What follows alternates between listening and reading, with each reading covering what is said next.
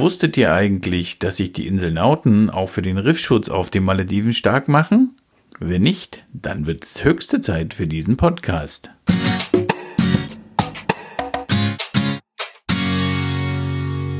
Ihr hört den Malediven-Podcast von den Inselnauten mit Geschichten, Erfahrungen, Abenteuern und vielen spannenden Infos aus dem Sonnenland der Malediven.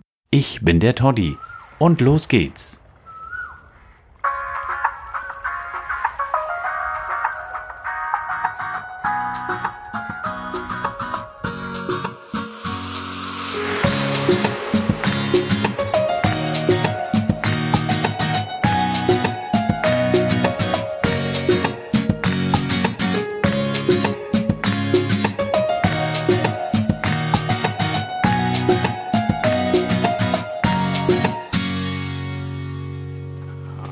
Neuer Malediven-Inselnauten-Podcast. Und wir machen heute mal was ganz Besonderes. Wir sind nämlich heute mal nicht als Inselnauten unterwegs, sondern heute sind wir als Coral Doctors unterwegs. Und was wir an dem Tag alles erleben, das erfahrt ihr in diesem Podcast.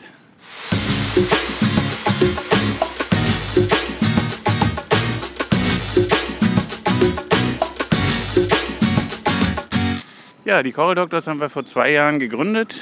Ähm, zusammen mit dem Deutschen Meeresmuseum äh, betreuen wir hier vier Korallenprojekte auf den Malediven. Unser Ziel ist die Weitergabe von Wissen an Malediver und an Hotelpersonal, damit sie in der Lage sind, selbstständig Projekte zu starten, diese zu betreuen und zu monitoren und damit letztlich erfolgreich zu sein. Und wir fahren heute auf eine unserer Projektinseln, die ganz in der Nähe von, von Male ist, nämlich wir fahren nach Sentara Rasfushi und warten gerade hier im Billingili am Hafen auf unser Speedboot, was uns abholen wird. Wir werden da nicht länger als eine halbe Stunde, äh, zehn Minuten unterwegs hin sein. Wir werden dort einen halben Tag verbringen, werden dort einen Tauchgang machen, um zu schauen, wie sich die Korallen, wie sich das Projekt dort entwickelt, wie die Korallen dort gewachsen sind. Wir waren nämlich dort im letzten Oktober und wir sind gespannt. Die Jungs, die dort arbeiten, fast alles Malediver in der Tauchbasis. Die reporten nicht ganz so gut, wie wir uns das wünschen.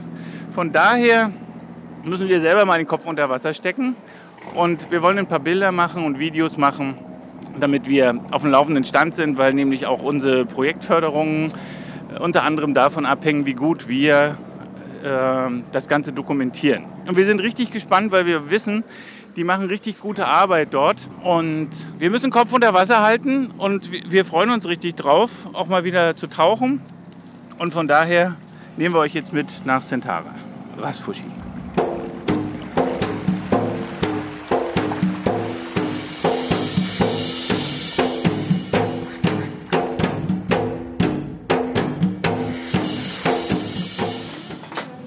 Angekommen sind wir auf Sentara, 10 Minuten Fahrt. Sentara Rasfushi. Thank you, Captain. Man muss man mal den Kopf einziehen, dass man sich nicht, einha sich nicht einhaut. Thank you. Morning, sir. Morning. Good morning, sir. Hello, Dostan. Hi, Shahil. How are you? All good. Nice meeting you again. Ja. So, heute geht alles ganz schnell. Wir sind schon am Präparieren unserer Ausrüstung. Wir haben heute gesagt, wir sind heute, wir kennen die Insel mittlerweile so gut, wir brauchen nur noch, wir brauchen wirklich nur noch unsere Sachen zurecht basteln, unser Tauchequipment zusammenbauen und brauchen noch ein Briefing. Wir müssen noch wissen, was im Vorfeld alles ähm, im, an neuen Korallen ans Meer gebracht wurde, weil die Inseln haben den Auftrag, dass regelmäßig Guest-Events durchgeführt werden, wo man den Touristen auf der Insel zeigt, wie man Korallen vermehren kann. Und das machen die Jungs auf der Insel sehr gut. Wir werden euch in den Shownotes ein paar Bilder verlinken. Wir haben da recht umfangreiches Fotomaterial. Da werden Korallenstücke gesammelt. Also wir verwenden dazu nur Korallen, die bereits abgebrochen wurden beziehungsweise die, ja, also die man im Riff findet und die eigentlich sterben würden.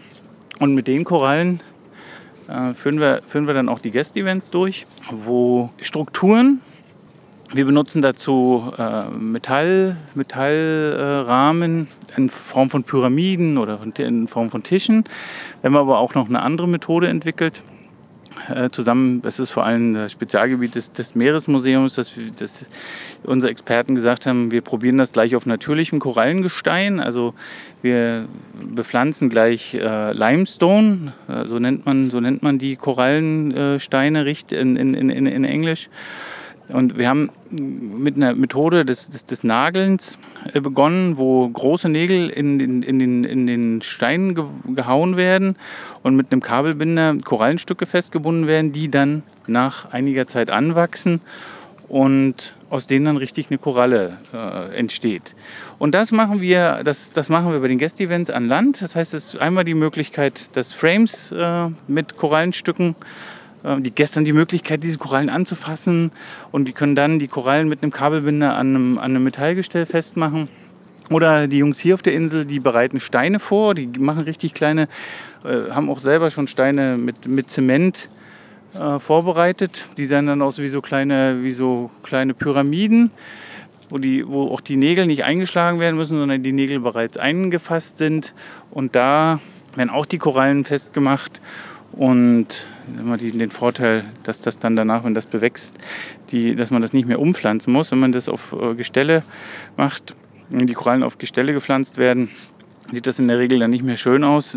Viele davon sterben auch ab. Ist, die Erfolgsquote ist da ist zwar sehr hoch, aber trotz alledem ist es bei den Gestellen, also bei den, bei den Rahmen so, dass man dort die Korallen wenn sie groß genug gewachsen sind, wieder verpflanzen kann. Also wirklich ins Riff und dann kann man auch diese Methode verwenden, also die Methode des Nagelns. Ähm, was aber bei, dem, bei, der, bei der anderen Methode, wo wir direkt Steine mit Korallen versehen, dann wegfällt, weil diese Steine dann wie so ein kleines Mini-Riff, wenn man noch mehrere Steine zusammenbringt, wie ein kleines Mini-Riff entsteht. Ja, ist eigentlich der große Vorteil, dass ja der Schritt, die, Koralle noch, die, die, die, die Koralle nochmal unter Stress zu setzen, nämlich durch ein erneutes Umpflanzen, dann letztlich wegfällt. Ja, und die machen halt hier verschiedene Methoden. Wir hatten hier einen sehr großen Korallengarten angelegt mit Gestellen. Der ist uns leider im letzten Jahr 2016 durch den El Nino fast komplett zerstört worden. Deswegen haben wir im Oktober ein neues einen neuen Anlauf gestartet, zusammen mit den Jungs. Die haben jetzt fast alles auf natürliche Steine gebracht. Vieles wird während der Guest-Events erledigt, weil die Jungs halt hier auch im Tagesgeschäft eingebunden sind. Hier sind ja alles äh, äh, Malediver, die hier in der Tauchbasis arbeiten, beziehungsweise im Wassersportcenter. Ja, wir schauen uns jetzt mal an, was die gemacht haben. Also wir sind wirklich gespannt. Wir haben seitdem wir hier waren, im Oktober letzten Jahres, keine Infos mehr, keine Bilder ja, wir brauchen dringend Informationen. Wir werden jetzt auch sogenannte Tags mitnehmen. Wir werden fünf Korallen mit einer, mit einer, mit einer Markierung versehen, die eindeutig erkennbar ist unter Wasser, damit die Jungs dann auch die Koralle regelmäßig fotografieren können, dass wir den Fortschritt auch sehen können. Wir werden unter Wasser ein paar Videos machen, wir werden unter Wasser Bilder machen. Das werden wir auch dokumentieren für euch. Also das heißt, ihr könnt das dann, könnt das dann nachempfinden, wie es unter Wasser war. Leider können wir euch noch nicht mitnehmen. Vielleicht geht es ja irgendwann mit Vollgesichtsmasken, dass wir auch unter Wasser podcasten können. Das ist mit Sicherheit eine coole Idee. Aber schauen wir mal. Jetzt geht es auf jeden Fall für uns runter. Und ja, wir hören uns dann wieder.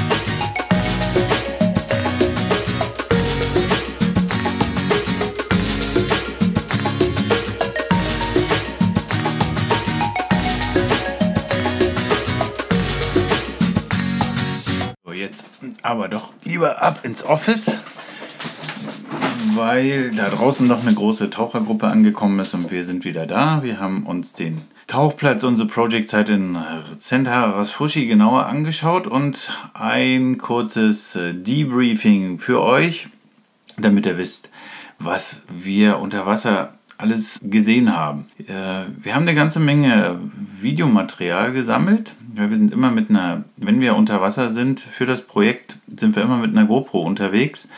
Und wie ich ja euch am Anfang schon sagte, ist es ganz wichtig zu reporten und Monitoring zu betreiben, weil wir sonst keine Unterstützung für das Projekt bekommen, also weil das Meeresmuseum im Speziellen keine Unterstützung bekommt.